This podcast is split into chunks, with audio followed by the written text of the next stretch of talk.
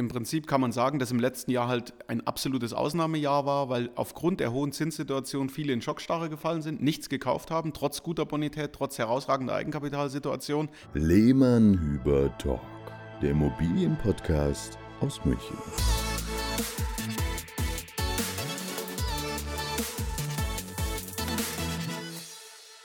Servus und Hallo beim Lehmann Hüber Talk und ein gutes neues Jahr. Die erste Folge im neuen Jahr und äh, wir sind wieder da und haben Besuch. Lieber Dirk Langer, Servus, hallo. Hi, Servus. Zusammen. Gutes neues Jahr an dich. Schön, dass du in unserer ersten Neujahrsfolge dabei bist. Hallo Sebastian. Servus. So, und heute äh, packen wir uns wieder ein spannendes Thema an. Packen wir ein spannendes Thema an, weil wir haben uns ja in der vergangenen Folge, in der Folge 80 und 81 mit dem Dirk das letzte Mal zusammengesetzt. Ist ein, halb, ist ein halbes Jahr her. Ein halbes Jahr her. Und da haben wir uns zu dem spannenden Thema der Zinsentwicklung unterhalten. Und lieber Sebastian, jetzt sind ein paar Monate vergangen, lieber Dirk, und äh, äh, wir haben gedacht, es ist mal Zeit, kurz mal einen Querschnitt zu geben oder ein Update zu geben, wie es denn jetzt tatsächlich aussieht. Heute im Januar 2024. Wir haben ja schon mitbekommen, äh, ihr, unsere lieben Hörer und Hörerinnen, habt ja zwei Lieblingsthemen, den Immobilienmarkt und den Finanzierungsmarkt. Deswegen, ja, äh, das findet Gehör bei uns und deswegen gibt es da dann regelmäßige Updates. Wo stehen wir denn gerade mit den Zinsen, mit den Kaufpreisen? Heute geht es eher mal um die Zinsen und um die Finanzierungslandschaft. Ähm, wir hatten ja in der letzten Folge mit Dirk im Juni mal Prognosen abgegeben. Und wie wir es schon in der letzten Folge in Bezug auf die Prognosen von der Folge davor gemacht haben, wollen wir jetzt natürlich gucken, wie gut oder falsch lagen wir denn. Also Dirk. Wie gut haben wir geraten. Genau, wie gut haben wir geraten. Und derjenige, der jetzt uns zum ersten Mal hört und weiß, wer ist denn dieser Dirk Langer? Ja, das könnte man tatsächlich nochmal kurz stell erzählen. Stell dich ganz kurz vor, damit die, die jetzt neu dazugekommen sind zum Lehmann Hüber Talk, wissen, wer du bist. Und äh, die anderen, ja, kennen ihn ja schon aus einigen Folgen. Ja, also ich bin euer Büropartner seit vielen Jahren. Das fühlt sich gut und richtig an, immer noch. Ähm, ja, meine Homepage heißt Baufi Kompass, meine Firma heißt Baufi Kompass. Ähm, ich bin Baufinanzierer aus Leidenschaft. Ähm, Baufi Kompass, Baufinanzierung, richtungsweisend für die Baufinanzierung, das ist mein Motto. Ja, und unter dem Ansatz berate ich äh, alle Käufer oder grundsätzlich Immobilieninteressierten, die mal wissen wollen, wo die Reise hingehen kann, finanzierungstechnisch, wie viel kann ich mir leisten äh, oder auch ganz konkret, ein Kaufobjekt vor der Brust haben und sagen, das würde ich gerne kaufen, wie könnte die Finanzierung dafür aussehen? Oder auch für die Leute, die ähm, schon eine Immobilie haben und wo der Kredit ausläuft, ähm, wo vielleicht vor zehn Jahren oder vor fünf Jahren oder vor längerer Zeit eine Finanzierung abgeschlossen wurde. Bis zu 60 Monate vorher können wir schon neue Zinsen fixieren. Das wird jetzt so langsam wieder interessant. Wir sind in gutes Fahrwasser gekommen die letzten Wochen und genau da gebe ich einen guten Überblick mit meinem Team zusammen und ähm, ja, ruft uns einfach an, schreibt uns eine E-Mail, schickt eine Anfrage über die Homepage oder wie auch immer. Oder hört erstmal den Podcast und guckt, ob es lohnt. Genau. Also Dirk, äh, du hast ja schon äh, sehr, sehr viele Infos und Input geliefert in den vergangenen Folgen. Also wer da nochmal in, in unserer Podcast-Historie nachschauen will, ähm, das Schöne an dem Thema ist ja, es gibt den aktuellen Part, aber es gibt auch viel, viel Wissen über das Thema Immobilienfinanzierung. Da haben wir schöne Folgen abgedreht, also da gerne nochmal nachschauen. Und Sebastian, dir brennt ja schon jetzt eine Frage auf den Lippen, oder? Ja, eine Frage noch nicht, aber ich habe mal die letzte Folge mir nochmal angehört. Ähm, ich habe jetzt auch, dem, um den Kontext dazu herzustellen, mal geschaut, als wir im Juni gesprochen hatten, lagen wir so um die 4 Prozent ähm, für eine zehnjährige Finanzierung, wenn ich es richtig im Kopf habe. Und ähm, wo wir heute stehen, erzählt der Dirk euch gleich. Aber was waren denn unsere Prognosen? Wie gut haben wir denn ja tatsächlich äh, geraten und geschätzt? Also Dirk hatte damals gesagt, der Zins ähm, wird wohl nicht nachhaltig über 4% gehen. Er hat die Hoffnung, dass es Richtung 2,5 bis 3% geht und äh, oder aber nicht Richtung 5%. Ich habe damals gesagt, Zinsen gehen langsam runter mit auch konkret um die 3% Mitte 2024. Also un ungefähr das, was, äh, was Dirk auch gesagt hat. Und Marc hat sich damals nicht getraut, eine Prognose abzugeben. genau. So. Und wer hat es jetzt am besten erwischt? Gell? Ja, also Dirk, wo, wo, stehen wir heute? Ähm, was ist in den letzten sechs Monaten passiert? War ja ein bisschen volatil das Ganze. Ja, genau. Also erstmal ging es äh, gut nach oben bis Ende Oktober, kann man sagen. Also eigentlich war der ganze Oktober so nach der Wiesen, war so ein bisschen Katerstimmung gefühlt. Ja? äh, nicht, nur, nicht nur direkt nach dem äh, Oktoberfest, sondern eben den ganzen Monat. Und man kann sagen, wir sind bis zum, am, ich glaube am 4. oder 5. Oktober war der Höchststand und dann nochmal am 27. Oktober haben wir das Allzeit, oder nicht Allzeithoch, aber das lange Langzeithoch gesehen. So nach 13, 14 Jahren äh, war das der Peak nach oben mit über 4% Zins, ähm, 4,1 oder 4,2 kann ich mich erinnern habe ich für eine 80% Finanzierung auf 10 Jahre angeboten. Es war relativ ein relativ großes Ticket äh, für eine private Baufinanzierung. Kaufpreis für Grundstück und Baukosten 1,2 Millionen, finanziert werden sollten 900.000 und ähm, Zinssatz lag bei 4,1, monatliche Rate bei 4.000 Euro, also eine absurd hohe Zahl. Ähm, ja, und das war ziemlich genau Ende Oktober und seitdem äh, kann, man eine Trend, kann man einen Trend erkennen, kann man wirklich so sagen.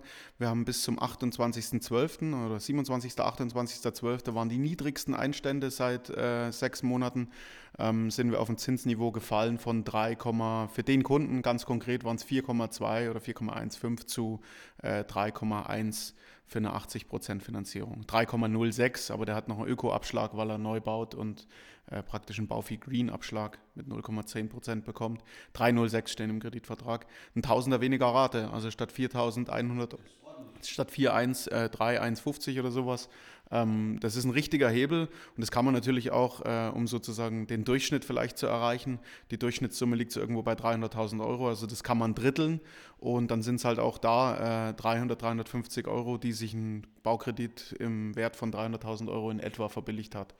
Und ähm, ja, Spreads zwischen 10 und 15 Jahren sind relativ klein. Also 15 Jahre kosten so zwischen 0,12 und 0,18 Prozent Aufschlag auf eine 10-jährige und äh, 20 Jahre vielleicht nochmal 0,1, 0,15 Aufschlag, je nach Bank, je nach Beleihungsauslauf, aber so mal eine grobe Richtung, grobe Einschätzung. Und, und die fünf Jahre sind ähm, ja immer noch weiterhin ein bisschen teurer als die zehn Jahre. Ja, nee, ja, Kommt auch auf die Finanzierungsquote an, aber annähernd gleich. Also auch da sind wir auf einem Peak oder auf einem Niveau, wo sich sozusagen fünf, sechs Jahre Zinsbindung der Zehnjährigen angeglichen haben. Je nach Aktionsbedingung der jeweiligen Bank und so weiter. Wie hat sich denn der Tilgungsbereich verändert, der Tilgungsanteil? Äh, du hattest ja damals gesagt, bei, äh, ich glaube, wir lagen bei 1,25 Mindesttilgung, richtig? Eins. Bei 1, okay, ja. Und ähm, hat sich da was verändert jetzt? Ja, also Stand heute? Unverändert. Ähm, die meisten Banken wollen Minimum 1% Tilgung. Ähm, viele Banken, so die namhaften DKB, äh, ING DIBA, Commerzbank oder ING und DKB sind, glaube ich, die Banken, die äh, man nennen kann. Die wollen so ab 85% Finanzierungsquote lieber 1,5 oder 2% ähm, äh, äh, Tilgung haben und die anderen Banken äh, drunter, also bei Finanzierungsquoten unter 85% reicht 1. Und genau, ING will 1,5% Tilgung ab 85% Finanzierungsquote. Also zwischen 1 und 2 das ist die normale klassische, wir reden über Tilgung, wie viel Tilgungssatz ist bei einer Bank notwendig. Und dann gibt es die andere Sichtweise ähm, der Banken, die sozusagen auf die Gesamtlaufzeit gucken, so wie auch die KfW. Ähm, die sagen sozusagen, nach, drei, äh, nach 30 oder 35 oder 40 Jahren muss die Geschichte erledigt sein.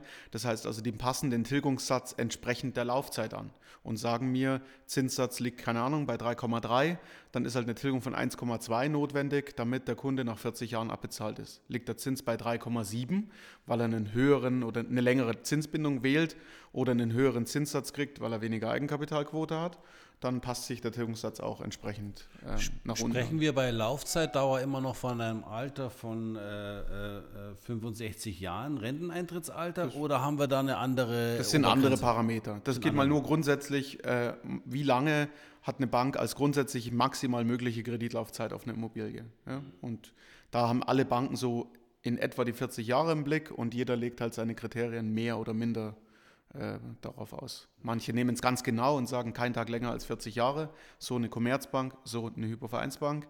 Ähm, und andere Banken sagen, ja, eineinhalb Prozent Tilgung führt un, auch un, also führt ungefähr auch zu 40 Jahren, vielleicht zu 43, vielleicht zu 37, über, je nach Zins. Über die Zusammenhänge hat man auch in den letzten Folgen recht ausführlich gesprochen, wie, wie da jetzt Zins äh, und Tilgung zu Laufzeiten führen und wie man da quasi das von rechts nach links schieben kann. Ich mache es rund, Marc, frag bei mir an. Ich sage dir, welche Bank ich dir anbiete. Ich habe dann einen sehr transparenten Prozess, für äh, die Kommunikation mit allen Kunden auf Augenhöhe, möchte wissen, mit wem spricht der Kunde noch und ich sage, über welche Banken spreche ich. Und wenn du mir dann die Frage stellst, wo liegt die Mindesttilgung, sage ich es dir für das Institut, über das wir uns unterhalten. Weil ich sage immer, wenn du ein Auto kaufst, dann reden wir ja auch nicht drüber, ob jetzt der Dacia eine Lenkradheizung hat oder nicht. Ja. Der was? Genau. düt, düt, düt, aufgelegt. So ist es. Ja. Genau, danke. Und Das ist, Schönes Beispiel. Macht's rund, glaube ich. Ja, ja, genau. Ich weiß doch nicht. Dann bin ich falsch. Genau. Wenn du mit mir über den Dacia Jetzt sprichst. ist er weg. Komisch. Jetzt die ist er weg. Nummer ist Wieso nicht haben Sie jetzt vergeben. aufgelegt? Die Nummer ist nicht mehr vergeben. Äh, ja, wir schweifen ab, Sebastian, um Gottes Willen. Ja, all- alles gut. Ähm, geh- gehört ja auch dazu. Es gibt, es gibt ja, glaube ich, keine Folge zwischen uns dreien, der nicht mal irgendeine Automarke genannt wurde. genau. Bastian hat gerade aus dem Fenster geschaut und geguckt, ob da draußen eins Ob- steht ob- ob- von der Marke. Wollt ihr wissen, was, ob wir- mein Dacia was Sebastian für ein Auto fährt? Ja, bald, bald eins weniger. Ähm, wie, würdest, wie würdest du denn allgemein gerade so die äh, Stimmung auf dem Immobilienmarkt bezeichnen? Hast du wieder mehr Anfragen? Also hat, hat sich die äh, verbesserte, etwas verbesserte Zinslandschaft dann schon wieder in mehr Interesse am Immobilienkauf geäußert?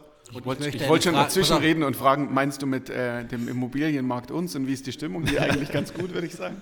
Nein, und ich, ich hänge noch eine Frage mit dazu, äh, Zusatzfrage, Dirk.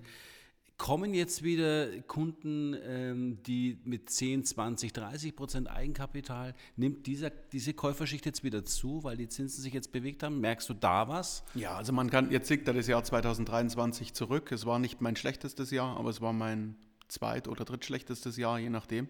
2015 angeboten, da hatte ich äh, angefangen, da habe ich weniger Volumen gemacht, klar. Gründungsjahr. 2000, äh, 2016 habe ich mich gesteigert. Das war in etwa wie das letzte Jahr, volumenstechnisch. Und wir waren ja zwischendrin dann oben auf 85 Millionen Euro in 2021 und haben seitdem praktisch äh, nochmal 30 Prozent runter in 2022 und dann nochmal halbiert im Volumen, also nur noch ein Drittel gemacht von dem, was in der Spitze möglich war oder was wir umsetzen konnten. Und ähm, das lag einfach daran, dass viele Immobilienkäufer äh, gleichzeitig Immobilienverkäufer waren. Das heißt also, das könnt ihr ja auch bestätigen, ihr habt auch viele Objekte gemacht im letzten Jahr. Wie viele waren es? Ach, 27. okay. 27 Beurkundungen. Richtig, das danke. ist, glaube ich, ein guter, also das ist jetzt auch nicht der Nabel der Welt, klar, da gibt es Makler, die machen mehr, äh, genauso wie bei mir mein Finanzierungsvolumen für manche nach viel klingt und für manche lächerlich erscheint, je nachdem, wie groß man halt ist und mit welcher Manpower und mit welcher Qualität man das umsetzt. Ähm, ja, aber ähm, im Prinzip kann man sagen, dass im letzten Jahr halt ein absolutes Ausnahmejahr war, weil aufgrund der hohen Zinssituation viele in Schockstarre gefallen sind, nichts gekauft haben, trotz guter Bonität, trotz herausragender Eigenkapitalsituation. Also gab es entweder die Barzahler, die sind komplett an mir vorbeigegangen, oder es gab eben die, die nur eine Zwischenfinanzierung brauchten oder vielleicht ein paar Euro obendrauf, weil sie ihre bestehende Finanzierung mitnehmen wollten. Pfandtausch, keine Ahnung, ich habe noch eine halbe Million Restschuld auf meiner Wohnung, die verkaufe ich für 700.000, dann äh, habe ich 200.000 Euro Cash und was Neues kaufe ich und da brauche ich halt nochmal 150 obendrauf und mein Kredit wandert mit aufs neue Objekt und da ist natürlich kein Finanzierungsvolumen zu holen und ähm, mit den Kunden spreche ich dann vielleicht gar nicht, wenn sie den Differenzbetrag komplett aus Eigenmitteln abdecken können. Also, um deine Frage zu beantworten, Marc, ähm, ja, ich habe sehr eigenkapitalstarke Kunden, aber ich habe natürlich auch äh, wieder unsensiblere Finanzierungszinsen, sodass halt auch eine 95% Finanzierung wieder möglich ist. Das heißt also 5% auf den Kaufpreis plus Nebenkosten, wer also so mit 10% auf das Investitionsvolumen, was er drehen möchte, äh, Eigenkapital antritt, der sollte auch wieder rechenbar sein. Also das heißt, Marktpreise finden wieder mehr zu Finanzierungszinsen. Solange wie wir uns auf diesem Tiefpeak äh, seit 28.12. bewegen. Wir sind, haben eine Gegenbewegung gesehen. Also es gibt Banken, die haben 0,2, 0,3 erhöht im neuen Jahr, aber es gibt eben auch Banken, die nur 0,05 erhöht haben. Und mit der Bank explizit, die nur so wenig erhöht hat, mache ich relativ viel Geschäft. Also zwei Drittel unseres Geschäfts wandert dahin, weil die einfach gut sind, weil die ein tolles Produkt haben. Und ähm, ja, deswegen würde ich sagen, Stimmung ist deutlich besser als im Oktober. Anfragen hatten wir das ganze Jahr, also auch das, wenn man auf zwölf Scheiben teilt, da gibt es wenig Monate, außer so die klassischen Sommermonate, aber es sind keine Aber Baufinanzierungsmonate. der, der Charakter der Käufer oder die Eigenkapitaldecke der Käufer, die hatte sich ja verändert. ja, ne? die hatte sich. Also das haben Die wir ja, Eigenkapitaldecke war, glaube ich, schon immer, se- immer da. Sie wurde nur bei niedrigen Zinsen nicht äh, angefasst. das aber wir, wir haben ja, auch und weniger Nachfrage gehabt, Sebastian. Und die Kunden, die wir dann letztendlich hatten bei unseren Immobilien und die dann wirklich gekauft haben, waren im Schnitt aber schon die, die mindestens 50 Prozent EK. Ja, die Käuferschicht mit hohen Eigenkapitalquoten oder nicht so, das ist eigentlich die interessante Aussage, mit nicht so hohen Eigenkapitalquoten, diese Käuferschicht kehrt zurück. Also die Gutverdiener, Das die jetzt ich nicht die wissen, sparsamsten genau. Menschen waren oder noch nicht so alt sind und vielleicht erst fünf Jahre im Berufsleben sind und deswegen jetzt noch keine halbe Million Eigenkapital zusammengespart haben, sondern 50, 60, 70.000 Euro mühevoll zusammengespartes Eigenkapital mitbringen, die kommen so langsam wieder in die Range, dass sie überhaupt finanzierbar werden, wo nicht meine Bankenübersicht komplett rot zeigt, für das Investitionsvolumen, was diejenigen ausgeben müssen, um einigermaßen eine adäquate Wohnung zu finden. Und jetzt nicht zu sagen, ah, Familie, ein Kind, äh, wir können uns 58 Quadratmeter Wohnfläche leisten. Die kauft natürlich keiner, die mieten dann 75 oder 80 Quadratmeter. Ähm, mal eine Frage an euch beide. Ich ähm, habe ja das Gefühl, dass wir jetzt, oder das Gefühl, wenn man sich jetzt die Kurve der Preise anschaut in München, die sichtbar sind. Mittlerweile sind es ja Gott sei Dank immer mehr sichtbare Preise auch auf den Portalen.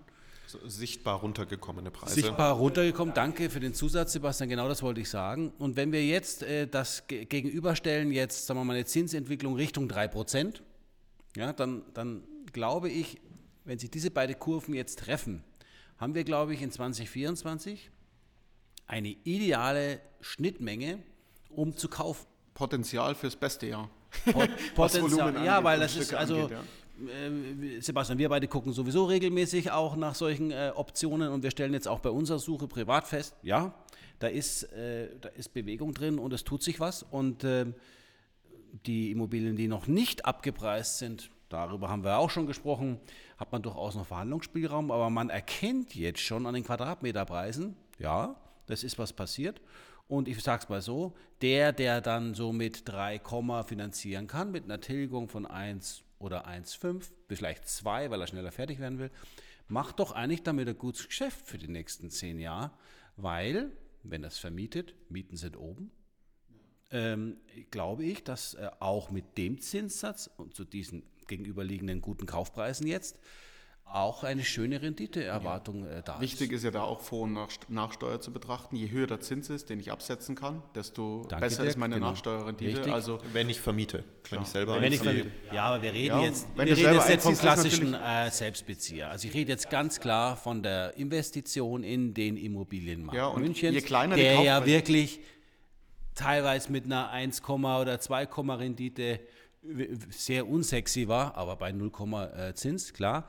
Aber jetzt kommen wir wieder in eine Phase rein, wo es wirklich interessant ist. Ja, und je kleiner die Kaufpreise sind, das kann man auch sagen, desto interessanter ist das Ganze, weil du natürlich dann über wenig Eigenkapital einen großen Hebel in die Finanzierung bringst. Das heißt also, kostet die Butze nur 200 oder 300.000 Euro. In München gibt es dafür nicht viel, aber keine Ahnung, Augsburg, Nürnberg, Ingolstadt, also alles, was so noch bayerische Gefilden sind, Gefilde sind, ähm, äh, gerade zur Kapitalanlage, aber auch zur Eigennutzung. In Nürnberg kriegt man halt vielleicht, keine Ahnung, bei 4.000 Euro auf den Quadratmeter, lehne ich jetzt mal weit aus dem Fenster, äh, 4.000, 4.500 Euro auf den Quadratmeter Wohnfläche, kriegt man halt für 300, 350.000 Euro auch mehr als nur die 30 Quadratmeter Wohnung in München. Und ähm, wenn man dann dort mit wieder 10% Eigenkapital oder vielleicht 15 auf 200.000 Euro antritt, dann trägt sich die Finanzierung sehr schnell von selbst. Dann ist eine hohe Tilgung aus der Miete heraus möglich. Und wenn man dann noch Nachsteuer drauf schaut, ist es ähm, sicherlich ein, eine sinnvolle Überlegung, das auch wieder zu tun. Und das spüre ich auch. Also die Kapitalanleger kommen wieder mehr zurück.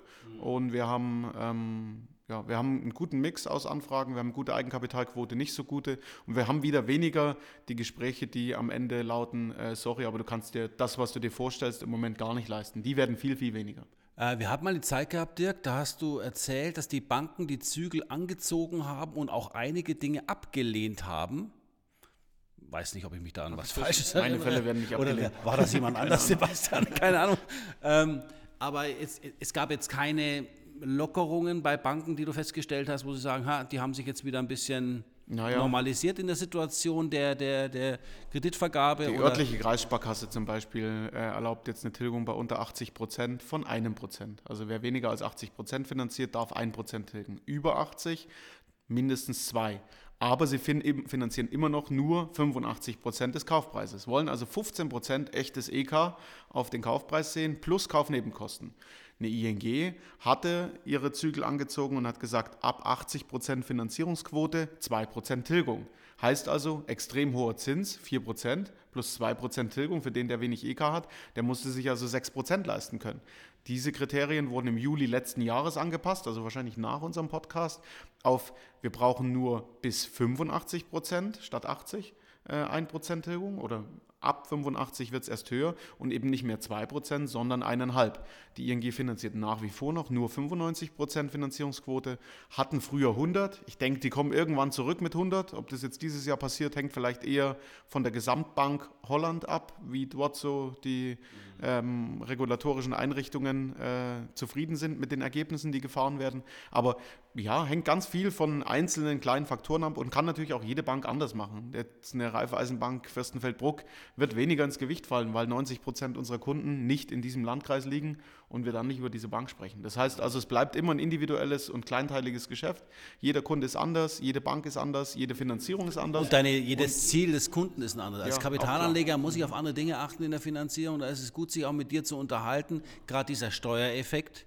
Ich glaube, wenn man jetzt so Erstkäufer ist, seine ersten Investitionen äh, tätigt, dann denkt man vielleicht gerade nicht gerade als erstes an den Steuereffekt meines Zinses, sondern ähm, es lohnt sich auf jeden Fall mal mit dir ein Gespräch zu führen, einfach um da in die Tiefe zu gehen, weil man kann einfach nicht sagen, das ist ein guter Zinssatz. Ja, man muss es checken. Oder das ist eine gute Finanzierung. Und das geht ja bei mir auch. Du, wenn du ein Angebot hast, Lässt von welcher Bank auch immer, schickst mir her. Du musst es mir nicht vorher schicken, du kannst, kriegst meinen Input kostenlos, die Erstberatung ist kostenfrei. Vorerst noch. ähm, ich dachte gerade, hä? Nein, die Erstberatung ist kostenfrei. Ich höre mir an, was es zu sagen gibt. Ich gebe meinen Senf dazu. Es gehen selten Kunden raus, die sagen, oh, alles, was du erzählt hast, wusste ich schon. Das passiert yeah, nie. Yeah. Ähm, und auf der Basis hat man immer eine, auf jeden Fall mal einen guten Vergleich zu dem Angebot, was einem vorliegt. Und dann kann man auf dieser Basis eine gute und sinnvolle Kaufentscheidung für seine Finanzierung treffen, unabhängig vom Objekt. Ja. Sebastian? Im Dezember sind ja einige Förderungen gestrichen worden. Echt? Habe ich gar nicht mitbekommen. das habe ich sogar im Urlaub mitbekommen. Ja, ja gut, dann erzähl ähm, mal, Marc, was hast du mitbekommen? was, was hat denn die KfW? Gibt es überhaupt noch was von der KfW? Oder? Wer ist das? habe ich, hab ich noch nicht gehört, keine Ahnung. Genau. Du verdrängst vieles, ja. Ja, genau. Nee, ich, ja, ich bin ja grundsätzlich nicht so nachrichtenaffin, nicht mehr, lebe seitdem ruhiger, muss also nicht wegfahren in Urlaub und habe trotzdem meinen Frieden. Ähm, ja, die äh, KfW musste ja dieses äh, große Milliardenloch ähm, abfangen, was die Bundesregierung da durch äh, Corona-Hilfen, glaube ich, war Ich habe mich nicht damit beschäftigt. Warum gab es dieses Loch? Irgendein Haushalt konnte nicht mehr nachgenehmigt werden. 60 Milliarden haben gefehlt. Was machen wir? Wir nehmen es dem kleinen Bürger. Also haben sie äh, verschiedene KfW-Programme äh, eingestellt. Im ersten Schritt waren es nicht die wohnwirtschaftlichen äh, ähm, äh, Förderprogramme, die eingestellt wurden, sondern nur alle anderen. Ähm, und dann hat aber die KfW noch nachgezogen. Es ist aber nicht ultra dramatisch. Also es gibt nach wie vor eine energetische Sanierung, die gefördert wird ähm, über das 261er Programm KfW. Die 297 und 298 sind abgeschafft oder vorerst ausgesetzt. Auf der KfW-Homepage findet man sie noch mit, wenn wir irgendwann äh, irgendwo eine Kiste finden, wo noch ein paar Euro drin sind, dann machen wir die Kiste wieder auf. Ähm, und dann gibt es noch das KfW 300. Ja, das 300 ist eigentlich das interessanteste Programm, hat einen Zinssatz von 0,25, kriegt aber nur jemand, der weniger als äh, 90.000 Euro brutto verdient als Familie. Heißt also für unseren klassischen Münchner und Münchner Umlandskunden, äh, der kann zwar mit 90.000 Euro für 0,25 finanzieren, aber er findet halt kein Objekt. Und äh, ja, im ländlicheren Raum, also ich habe gerade eine Finanzierung in Thüringen gemacht, meine Frau stammt ja aus Thüringen und deswegen habe ich dort auch einen großen Empfehlungskreis. Die konnten das KfW 300 nutzen, haben das für 0,25 haben wir das eingebunden, 170.000 Euro Kreditsumme für 0,25, das ist mal eine Ansage und es gibt es nach wie vor. Was bekommt man denn für das Geld in Thüringen? Nee, die bauen für 400, Ach, die bauen. Die bauen für, die haben Grundstück. Ach, die bauen sogar für das Geld. Die haben Grundstück und bauen nicht für 170, sondern es ist halt eine Komponente. Das heißt also, die finanzieren in Summe 400 bei mir und davon halt äh, 230 über eine Bank für Zins 3,4, sowas, mit 20% Eigenkapitalquote und äh, haben als weiteren Finanzierungsbaustein die KfW-Mittel drin, 170.000 Euro für einen Zins von 0,25. Und das ist der Ablauf, müssen halt dafür bestimmte Anforderungen im Objekt erfüllen. Also das Objekt muss energetisch sinnvoll sein, kannst jetzt nicht äh, äh, ohne Standard bauen, sozusagen, ohne energetischen Standard. Hast also einen Energiestandard, der aufs Objekt drückt und eine Einkommensgrenze. Und die zwei Darlehen gibt es nach wie vor, heißt also 261 für die Sanierung und 300 für äh, energetischen Bau mit Einkommensgrenze. Der energetische Bau ohne Einkommensgrenze 297, 298, der ist vorerst pausiert und eingestellt. Ja, und dann gibt es noch den Klassiker, das Wohneigentumsprogramm, das 124er Programm. Ähm, da kannst du 100.000 Euro für einen Zinssatz von ungefähr 3,5 Prozent, also der schwankt auch, im Moment sind wir bei 3,6, äh, für 10 Jahre bekommen. Den mische ich auch bei, aber selten und zwar nur dann, wenn der Kunde kein Eigenkapital hat. Heißt also, eine 100% Finanzierung kostet ja immer noch Richtung 4%. Ich habe ja vorhin gesagt, wir sind in Richtung 3% unterwegs. Ich habe Anfang Januar meinen ersten Kreditvertrag vermittelt mit einer 2 vorm Komma, 2,88, mit einer energetischen Sanierung, KfW 261 mit beigemischt, 150.000 glaube ich oder 120, weiß ich nicht mehr genau, 120 auf jeden Fall ähm, für einen Zinssatz von 0,65 und den Restbetrag für 2,88. Energetisches Bauen, über 300.000 Darlehenssumme und beste Beleihung, also 40% Eigenkapitalquote. Ja.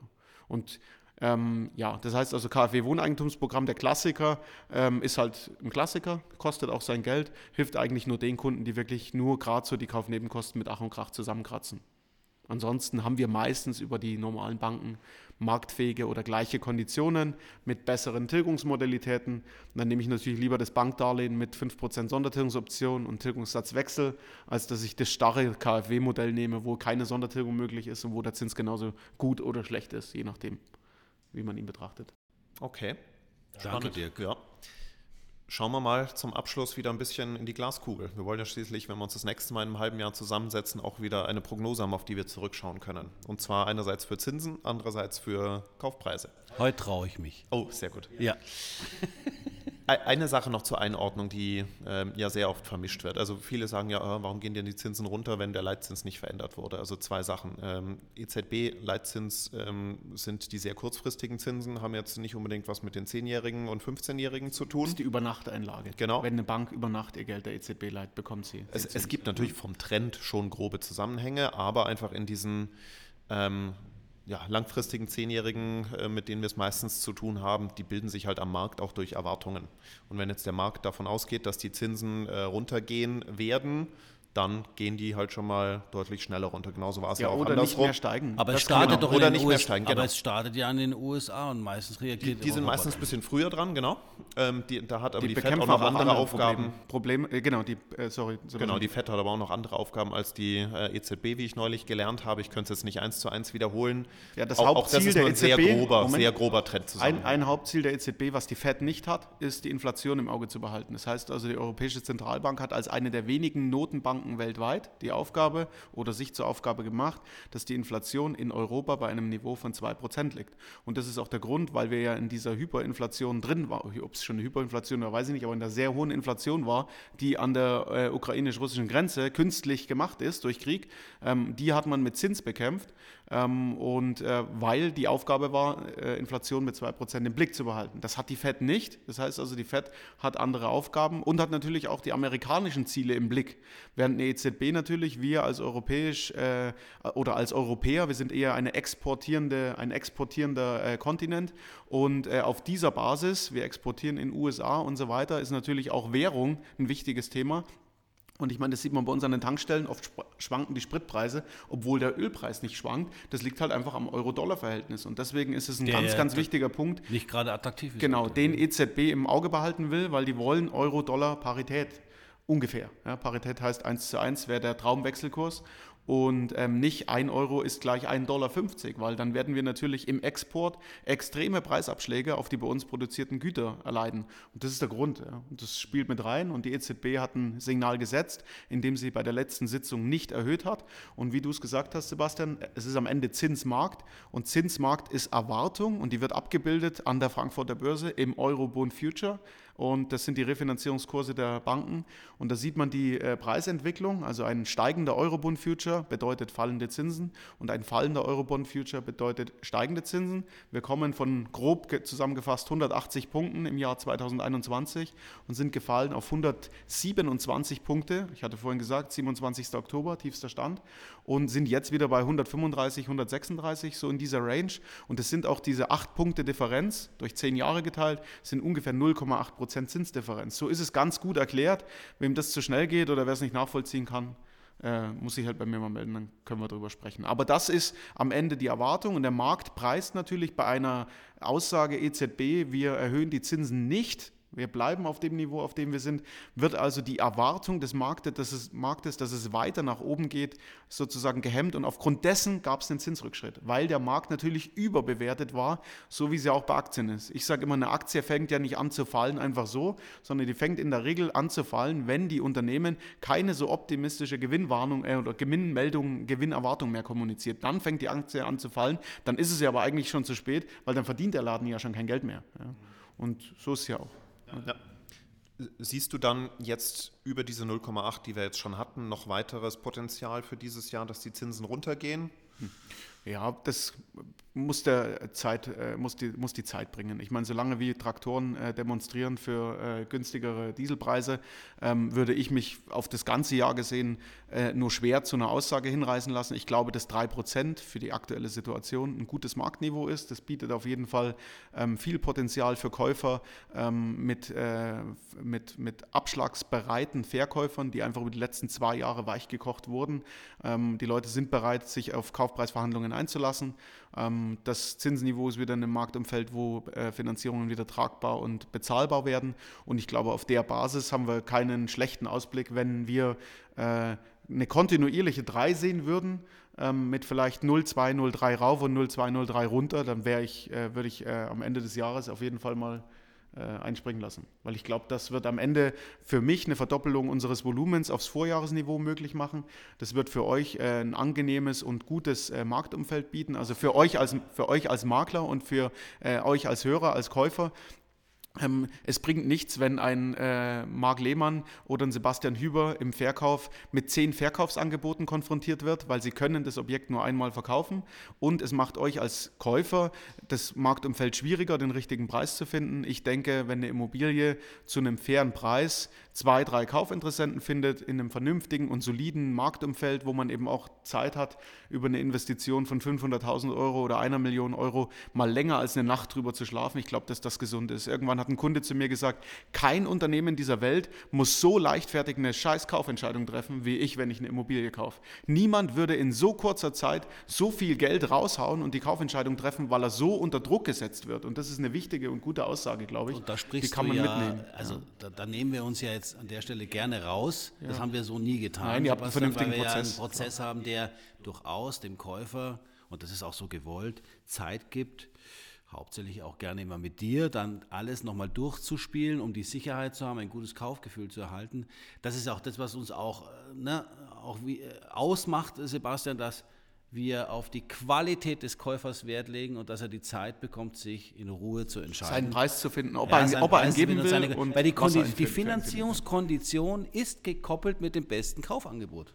Das ist so. Und wenn ich den Kunden das nicht gebe, bei dir, Dirk, in der Beratung, dann kann ich nie sicher sein, ob er denn jetzt wirklich die besten Voraussetzungen ja, und für den wir Kauf brauchen ja auch ein bisschen Vorlauf. Also es ist ja so, die ja, Leute kommen du auf hast auch nicht morgen die genau. Bank dran und sagen, ne, das und wunderbar ich, und die Unterlagen. Und ich habe auch nicht äh, oder wir haben auch nicht Zeit jeden Tag. Wir können am Ende nur eine Beratung dauert bei uns eine gute Stunde, eineinhalb Stunden ohne Nachbereitung. Die Nachbereitung kann ich natürlich auch noch abends machen, wenn ich nicht mehr telefoniere mit Kunden oder in der Früh, je nachdem. Im Moment bin ich Frühaufsteher. Dann geht dann schickst halt in der Früh um fünf das Angebot raus, aber am Ende schaffst du nicht mehr als fünf Beratungen pro Tag. Und wenn wir natürlich in einer Marktphase sind, wo mehr los ist, dann brauche ich einfach auch mindestens mal drei Tage Zeit, um dem Kunden einen Termin anbieten zu können, damit er mir vorher mal Gehaltsabrechnungen schickt und ich Objektunterlagen habe. Es kauft ja nicht jeder eure Immobilie und es hat, ja auch nicht jeder mit einem fähigen Makler zu tun. Manche sind überfordert, wenn ich sage, ich brauche ein Exposé. Dann sagen die, das Objekt ist privat ja, und offline genau. angeboten. Ich kann dir ein Foto schicken, vielleicht. Ja. Ist, äh, ja. Genau. Was ist denn mit den Bildern, die Sie bei ImmoScout drin haben? Äh, Ach, es ist bei ImmoScout inseriert. So. Es gibt ja auch genügend, die nicht off-market. Ja? Und dafür braucht es einfach Zeit.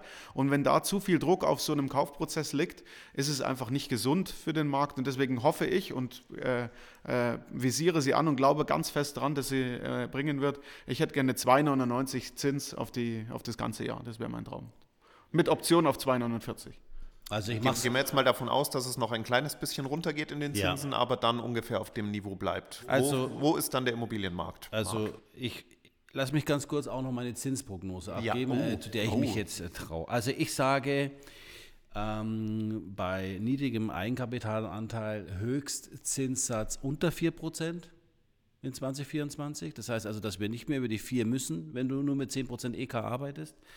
Und der Bestzinssatz dann, ähm, ja, wie Dirk schon sagte, wenn alles passt, mit Förderung, pipapo, nahe um die 3%, vielleicht auch mal drunter. Ähm, ich glaube, dass das eine Prognose ist, äh, ist auch ein kleiner Wunsch. Wenn das so passiert, dann haben wir alle da draußen äh, wieder eine normale Welt. Und ich glaube, dann kehrt die Kauflust zurück und die Immobilienverkäufer wissen dann auch, wo es lang geht. Ja?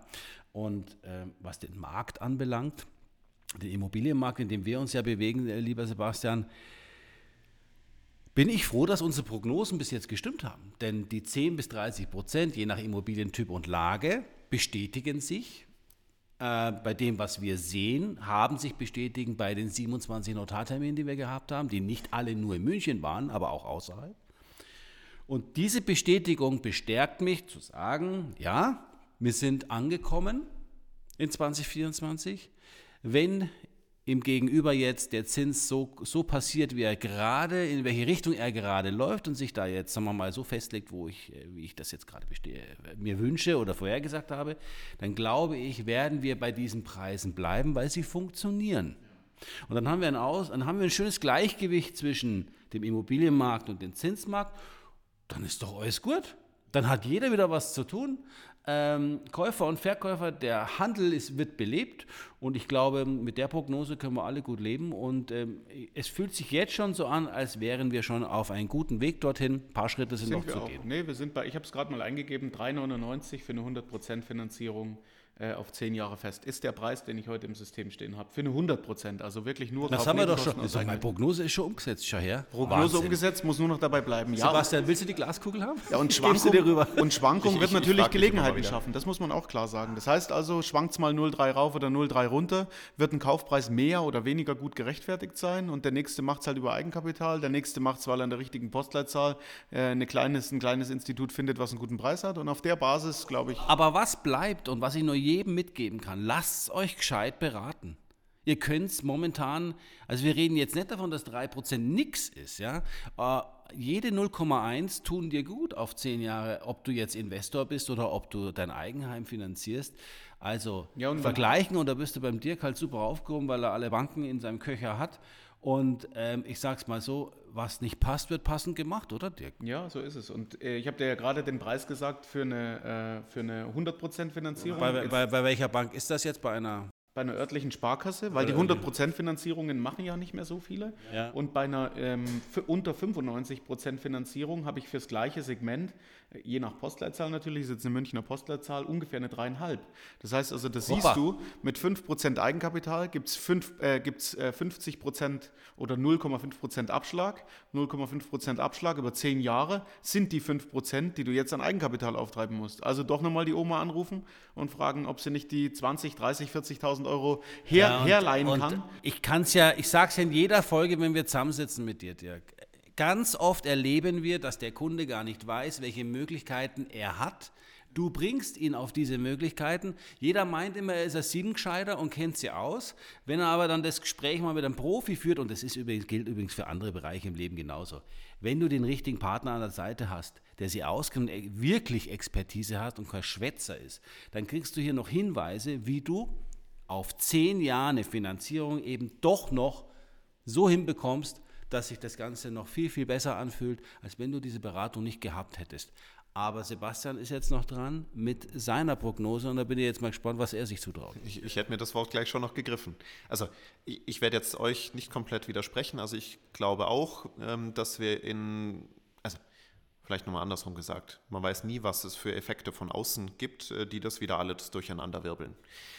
Ähm, aber bleibt es jetzt mal im ruhigen Fahrwasser dieses Jahr, denke ich auch, dass wir jetzt keine Immobilienpreissprünge erleben, sondern dass wir uns jetzt auf dem neuen Immobilienpreisniveau mal für ein bis zwei Jahre einsortieren. Auf dem Niveau wieder ein bisschen mehr Aktivität haben, glaube ich. Also ein paar mehr Anfragen haben, vielleicht auch den, äh, das ein oder andere zusätzliche Kaufangebot kriegen aber jeder schon weiß, woran er gut tut, wie weit man sich jetzt verschuldet, wie weit man gehen möchte, wie viel Eigenkapital man einbringen möchte. Ja, und sich da jetzt einfach mal wieder findet und stabilisiert erstmal. Ich denke aber schon, und das, das ist einfach nicht zu vermeiden, dass wir dann auf Sicht von drei bis fünf Jahre die Immobilienpreise auch wieder hochgehen werden.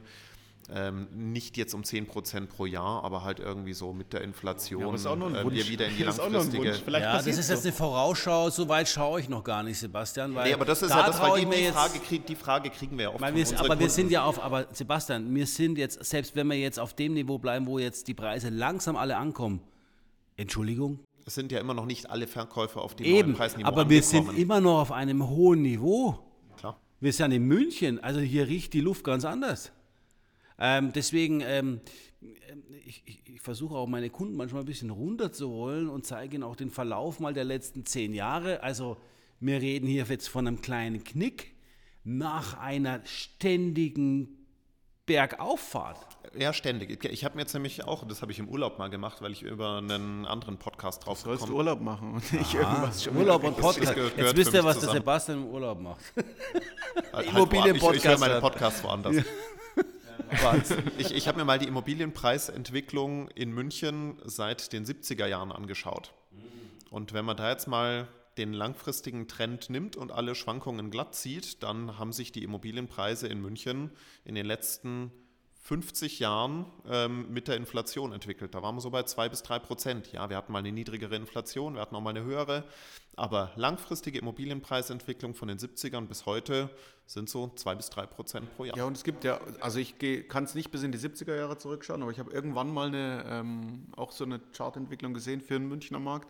Und wir haben nur Anfang der 90er Jahre Plateaus und leichte, leicht fallende Zinsen, äh, Zinsen sage ich schon, Kaufpreise gehabt. Das heißt Wir, also, wir waren Anfang der 90, Mitte der 90er ungefähr da, wo wir jetzt sind. Richtig? Also nicht vom Niveau, sondern von der Entwicklung. Ja, genau. Wir hatten Also ich glaub- 93 einen Peak, danach ist es ungefähr 20 Prozent runtergegangen und dann wirklich lange erstmal seitwärts gelaufen, geblieben. seitwärts leicht, leicht steigend. Und Das ich haben wir sagen, aber bei den Verkäufen gemerkt, 30 Jahre alte Immobilien, die dann äh, zwischen 2015 und 2020 verkauft worden sind, Ja, vor, vor 2010. die, die haben wir, ja, aber in den 90ern gekauft worden sind, ja, ja.